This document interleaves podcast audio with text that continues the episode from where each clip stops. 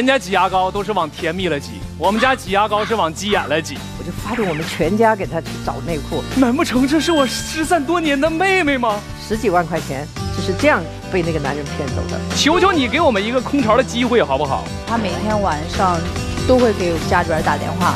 我们应该设立婚姻银行，今天存一点浪漫，明天存一点惊喜。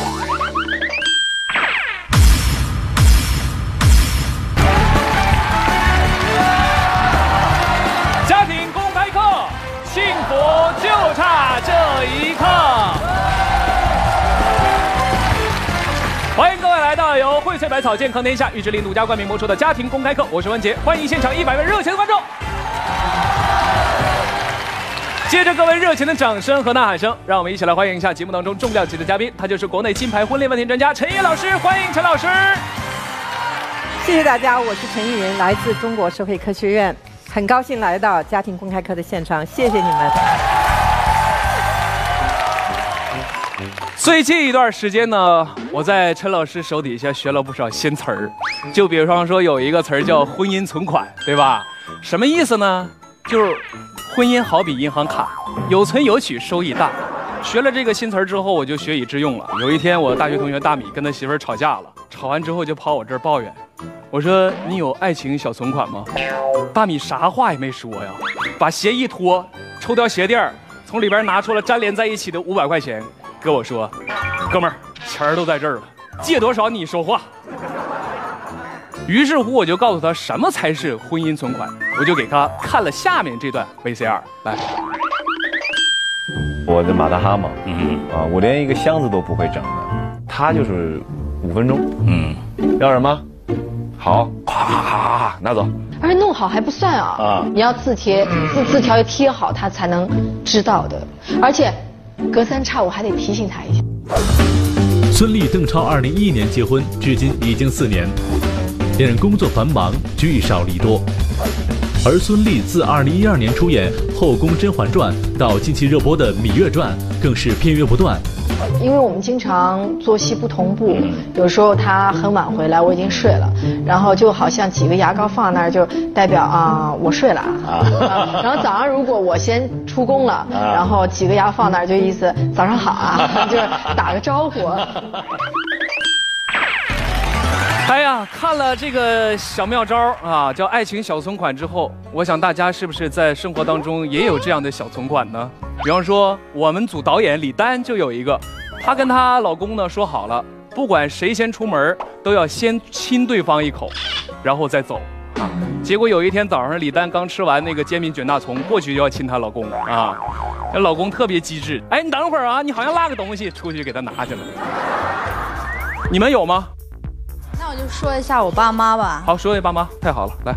因为我爸在外地工作，然后我妈的话是在家里，但是我爸无论是这一天有多忙，都会给家里边打电话。报个平安，对对对，但是他们俩会聊特别久，你知道，我都不好意思进。这个招挺好的啊。我们每次出门的时候啊，首先我老公会提醒我钥匙带了吗？钱带了吗？但是我要出差超过一天的时候，我回到家，所有的被单都是新换的，每次都有一个新鲜的汤在旁边，哎呦，这是我这啊么多年很感动的一件事情。哎呀，这样的招儿，挤牙膏这招儿，陈老师这招管用吗？是这样的方式，其实我们是应该学习的。我们这一代人可能跟年轻人就不一样了哈。比如说我先生嘛，他就是爱出汗哈，他特别不爱穿那个针织的裤衩内裤。这些年就特别难买那个就是布子做的，而且特别宽松的那种内裤哈。我就发动我们全家给他去找内裤，每次一出门回来，我总给他送一条裤衩。结果搞得他现在他的裤衩可能他一辈子都穿不完。我觉得这个是他最需要的，每次给他一个裤衩，他又好笑。他又觉得很喜欢。那我呢，经常去出差吧，所以他呢就经常来检查我的拉杆箱。你们可以看，现在我拉杆箱是四个轱辘，原来两个轱辘，他每次都能给你增加一个轱辘啊，要不就给你这儿增加一个铆钉。他这种细节呢，就给你的感觉呢就是很温暖。那文姐，你家里头你有没有向老婆表示过呀？挤牙膏这招肯定对我来说不好用，因为我们家挤牙膏方式不一样，因为这事儿还总吵吵。我是从底下往上挤啊，一点一点挤，我老婆抓起来随便一挤，那总是挤上牙刷上了吧？那当然挤到别的地方我更生气了。陈老师，你看人家挤牙膏都是往甜蜜了挤，我们家挤牙膏是往鸡眼了挤啊，总因为这事儿而闹点小别扭。那为什么夫妻之间吵架都会因为一些鸡毛蒜皮的小事儿呢？这个问题您怎么看？我觉得夫妻随时随地把你的这个需求啊、你的感情呢、你的不满呢表露出来，让对方更多的了解你，也不是什么坏事。但是不要说那些特别粗鲁的话、特别伤害的话。其实家里呢也没有多大的事情，因为男女的心理上呢对关注点有差异呢，他就会采取不同的态度。所以有时候女人天天回来跟老丈夫说今天又怎么样了啊？这个东西又出现什么问题了？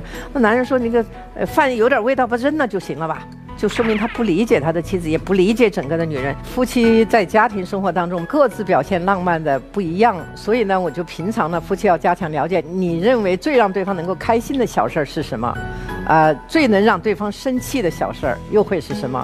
如果多这样了解的话，可能就少为挤牙膏啊、送花啊这样的一些鸡毛蒜皮的事呢去争吵。其实这个时候是检验夫妻平常的爱情存款存了多少。可能像你跟你。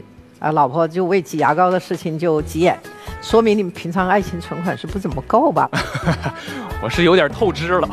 如果爱情存款足够的话，我们换一个方式嘛，对不对？你说我也跟你学，我也从头上挤，这不是就解决了吗？我花一百块钱多买几支牙膏，我俩就挤这玩意儿。其实呢，男人和女人是来自两个不同的星球，要想他们俩在交流上达到统一，完全不可能哈。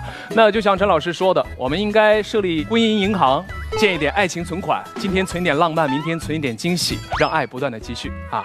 来，接下来看一个小小的故事。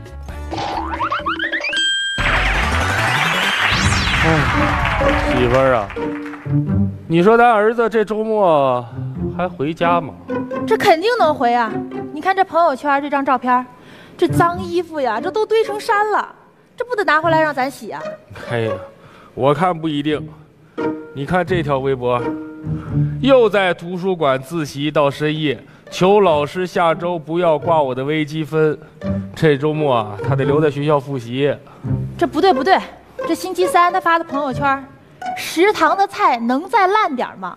好想念老妈做的甲鱼，这馋猴啊，肯定得回来吃一顿。你别高兴太早，我刷了他朋友同学的微博，这周末他有一同学过生日，他估计得去给人庆生去，不回来。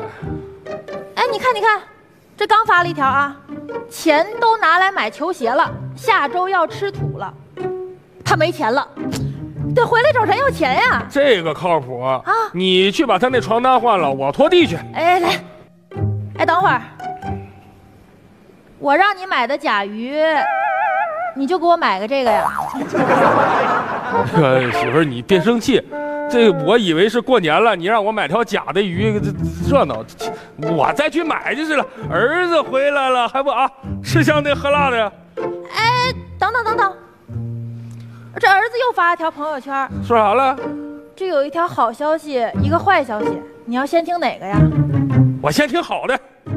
你看，我给你念啊。嗯。这刚刚领到学校发的三等奖学金，笑脸表情，愉快表情，胜利表情。哎呀，这孩子出息了。我我我再去买瓶酒，晚上我们爷俩得喝点。坏 消息就是这儿子有钱了，这周末呀也不一定能回来了。哎呀，啊，对呀，我说你啊，一会儿就去找老王、老李，你们几个呀打打麻将、打打牌，我呢就跟我那姐们儿跳跳广场舞。行。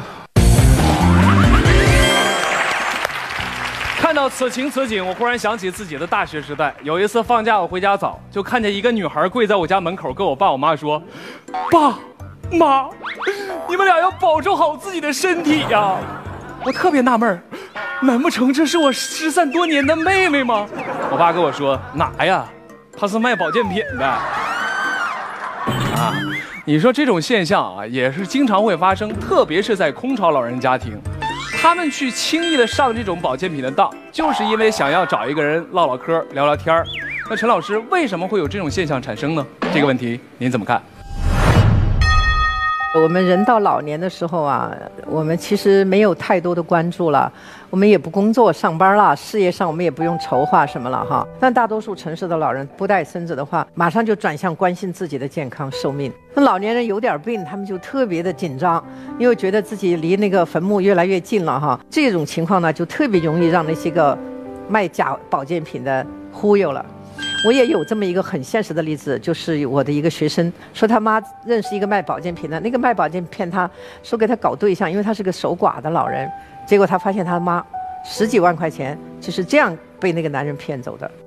我最近看了一个北京大学一个学生的讲演，就是你把我养大，我陪你变老。老年人呢，我觉得也需要有跟子女适当的一些照顾和沟通。我们一些年轻朋友无论多么。啊，忙碌，大家都听见过蔡国庆唱那首歌吗？常回家看，常回家看看。有事没事都回家看看咱爹和咱妈，是吧？我现在手里有这样一组数据，说近年来呢，许多人在四十多岁就已经进入到空巢家庭的生活了。更有研究预测说，未来十年空巢家庭将成为中国中年家庭的主要形式。所占比例可能达到近百分之九十，空巢家庭急剧扩大。那我想问一下陈老师，导致婚姻空巢究竟是什么样的原因呢？我觉得现在我们大多数的年轻的夫妻呢，都生一个孩子，使得我们就是没有第二个孩子来填补第一个孩子离开的空间，所以我们叫做空巢。你想想啊，我如果我们是二十多岁结婚的话，四十多岁孩子就上大学了吧，十八岁。那你正好四十岁，你就空巢了。这样的夫妻两口子大眼瞪小眼，一直要瞪到一百岁，所以空巢的夫妻有太多的问题。其实，在独一代的家庭构架当中呢，唯一的孩子就成了生活的重心。如果这孩子长大了，一下抽离出来了，我们就会觉得一切不安、焦虑的情绪就是随之而来了。这个时候呢，老夫老妻可能就会用一种方法来排解压力，那就是认一些干儿子、干女儿什么的。比方说，我的同事眼镜。他就认了好几个老干妈了，虽然他三十好几没有对象，没有感受到女朋友的温暖，但是时刻感受到丈母娘的疼爱啊。说到这儿，我想问一下陈老师，呃，夫妻俩究竟如何面对空巢期的到来呢？这个问题您怎么看？我觉得夫妻两个人呢，就要把心收回来，多往对方身上使劲儿，少往孩子身上使劲儿。可是我们现在有好多空巢的家庭呢。比如说，这个妈妈一直把心还牵挂在孩子身上，哎呀，今天帮他张罗找对象吧，明天又看他的这个学费够不够，买什么吃的给他寄吧。这个时候容易出的问题就是男人体内损失体外补，你不关心我不是吗？外边我找一关心我的，所以大家都在说中年危机啊，中年危机啊。现在是老牛吃嫩草啊，这个夫妻我觉得应该抽出点时间去旅游。刚才我们不是说到爱情银行吗？其实这些都是存款的机会啊。增进感情的机会啊，所以说中年人保护自己的婚姻，我觉得应该提到日程上来，特别重视。好，谢谢陈老师。各位要学以致用啊，别听完了左耳朵进右耳朵就出了啊，像眼镜他妈一样啊。眼镜他妈呀，有一天回家就跟他拿出了一沓女孩的资料，摔在桌子上啊，跟眼镜说：“你赶紧的啊，使使劲儿找个女朋友，求求你给我们一个空巢的机会好不好？”正应了那句话：“儿行千里母担忧，儿在家里母更愁啊。”接下来，各位，我们照例进入课间问答时刻。我现在的男朋友离过婚，然后还有一个小孩，亲戚朋友都不看好我们，我现在真的不知道该怎么办。如果你爱他的话，你就要爱他的孩子和爱他的过去。经常看到男朋友手机里边有其他女人暧昧的短信，我该怎么办呢？一个男人他有红颜知己，我觉得不是问题，关键是他爱不爱你。我们办公室有位男同事想跟我表白，我应该接受吗？你要看看你对他有没有感情。老婆每次回家都是一些男同事送她回家，可是我非常不爽，我该怎么办呢？一般的开车的都是男司机，女司机很少。而且就算是闺蜜有开车，她也懒得送。再次感谢陈老师的分享，谢谢现场以及电视机前各位观众的陪伴。您这里收看到的是由汇萃百草健康天下玉之林独家冠名播出的家庭公开课，我是文杰，我们下期。